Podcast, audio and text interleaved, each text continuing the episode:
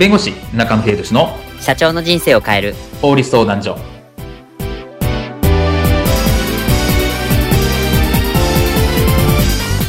こんにちは弁護士の中野秀俊です。こんにちはアシスタントの堀内隆です。この番組は IT 専門の弁護士中野秀俊がこれはすぐに使える法律主に企業法務の知識を分かりやすくそしてちょっとコミカルにお伝えする番組です。よろしくお願いいたします。利用規約の落とし穴モバゲーが規約不適格として判断された例についてお話を伺いたいと思います利用規約に実は落とし穴があるちょっと考えにくいところかもしれないですけど実はこういったシーンがあったりするんです社長、先日リリースしたノバスーゾアプリについて、あの、課金したんだけど、返金してほしいっていう問い合わせが来てるんですが。ああ、ダメダメ。そういうのは問答無用で断って。あです、うんですけど、あの、何も使ってないし、予告なく課金が始まるのはちょっとおかしいって先方が言ってるんですけど。だってさ、利用規約に書いてるわけじゃん。読んでない方が悪い。だから断って。うん、わかりました。断ります。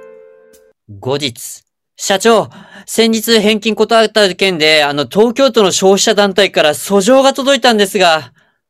な、なに社長、その芸人の真似似てないです。はい。今回のケースは、あの、利用規約にも書いてるにもかかわらず、この断った、いわゆる、えっ、と、返金を断ったら、消費者団体から訴状が届いたというケースなんですが、これは一体どういうことなんでしょうか？まあ、利用規約、まあ、サービスの利用規約とかっていうのがあると思うんですね。はい。特に、インターネットのサービスなんかで利用規約っていうのがあると思うんですけど、まあ、これはあの、ちゃんとステップを踏めば、契約書と同じような効力があります。はい。だこれ、利用規約って事業者側が一方的に作るもの。はい。なの何何でもかんでも書いていいかっていうと、そんなことはないんですね。ほう。特に、あの、消費者、まあ、B2C 向けのサービス。はい。ユーザーが消費者、一般の消費者を想定されている場合には、結構いろんな制約が実はあります。例えば、消費者を、うん、消費者をこう、不当に拘束するようなものとか、はい、あの、よくあの、一切損害を賠償しませんとか。はい。何も責任を負いませんみたいな、一切責任を負いませんみたいな、そういうのって実は消費者契約法とかで無効になる可能性が高いんですよ。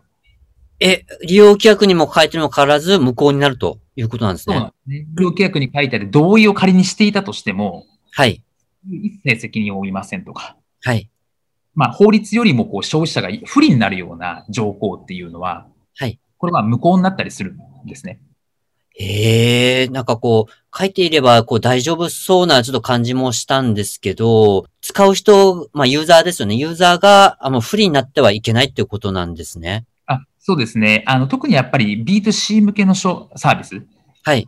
ユーザーが消費者って話になると、やっぱ消費者契約法とかって言って、消費者を保護しなきゃいけないっていう契約が、あの、法律があったりとかして、はい。あと、民法の中でもやはり、その消費者が不当に制限されるような、そういう規約規定とかについては、無効になりますよっていう規定があったりするので、はい。そこ結構注意しなきゃいけないかなと思いますね。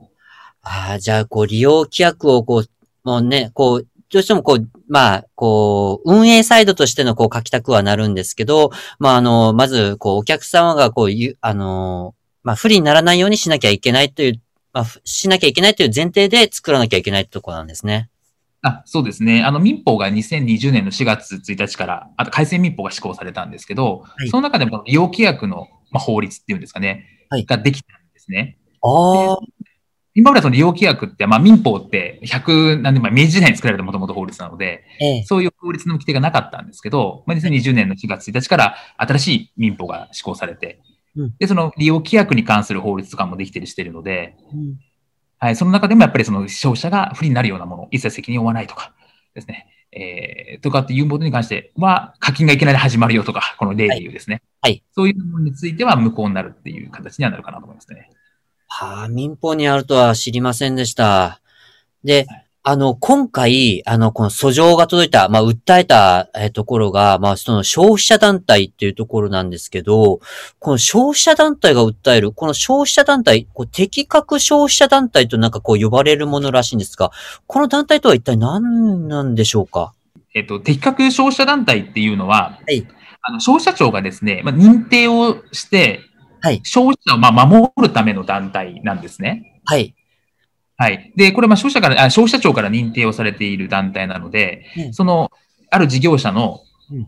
まあ、こういうところはおかしいとか、うん、こういう利用契約はおかしいみたいなところを、まあ、チェックして、まあ、そういう訴えたりとか、することもできる機関になります。ああ。なので、昔、昔というか、そういう制度ができる前は、はい、まあ、普通のユーザーさんとかが訴えなければいけなかったので、結構、訴えるってハードルが高いじゃないですか。確かに。うん。般消費者の方が訴えるって。なので結構それが訴え問題にならなかったケースもあるんですけど、まあ、これ適格消費者団体っていう制度ができて、消費者庁から認定をされたところが、まあそういう訴えを提起したりとか、問題を提起できるという話になってくると、こういう訴訟って結構起こってるんですね。ええー、なので結構事業者としては、今までは、まあ、なあなにされていたりとか、スルーされているところ、はいうん、もうこれからはこういう訴訟が目立つ可能性もあるので、十分注意しなきゃいけないかなと思います。